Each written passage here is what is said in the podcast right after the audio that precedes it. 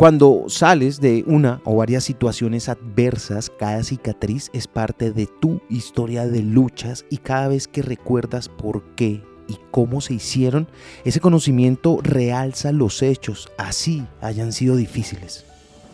Ese libro de tu existencia donde se ve claramente el crecimiento personal que has logrado y su costo.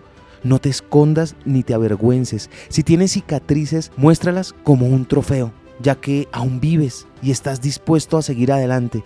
Aprendes más del mundo y te descubres a ti mismo.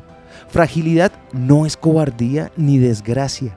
Las cosas más bellas suelen ser las más frágiles. Cada vez que te reparas, es decir, superas un dolor o cierras un problema que estaba abierto, tu existencia adquiere una estética más elevada. Por eso eres irreproducible. Nadie puede vivir por ti ni hacer exactamente todo lo que has hecho de la misma manera y en el mismo tiempo. Kintsukuroi en japonés significa reparación con oro o carpintería dorada.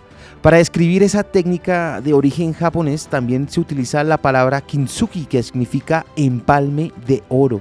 El procedimiento consiste en reparar las roturas o fracturas de distintas piezas de cerámica, pero en vez de utilizar un pegamento común, se arreglan las roturas con polvo de oro, plata o platino, destacando de esta manera la zona dañada.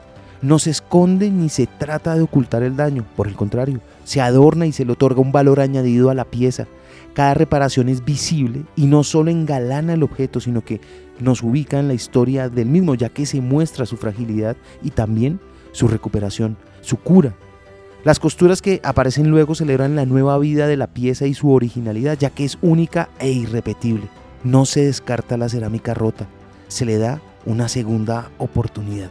El Kintsukuroi enaltece la imperfección. Se considera que el hecho de poder recomponerse hace más fuerte al objeto o a la persona. Ahora piensa, ¿estás haciendo de tu vida una obra de arte? ¿Estás embelleciendo las grietas y los golpes con el oro de tu propia experiencia? Lo aprendí en la vida. Está en los libros. Soy Lewis Acuña, arroba libro al aire en Instagram.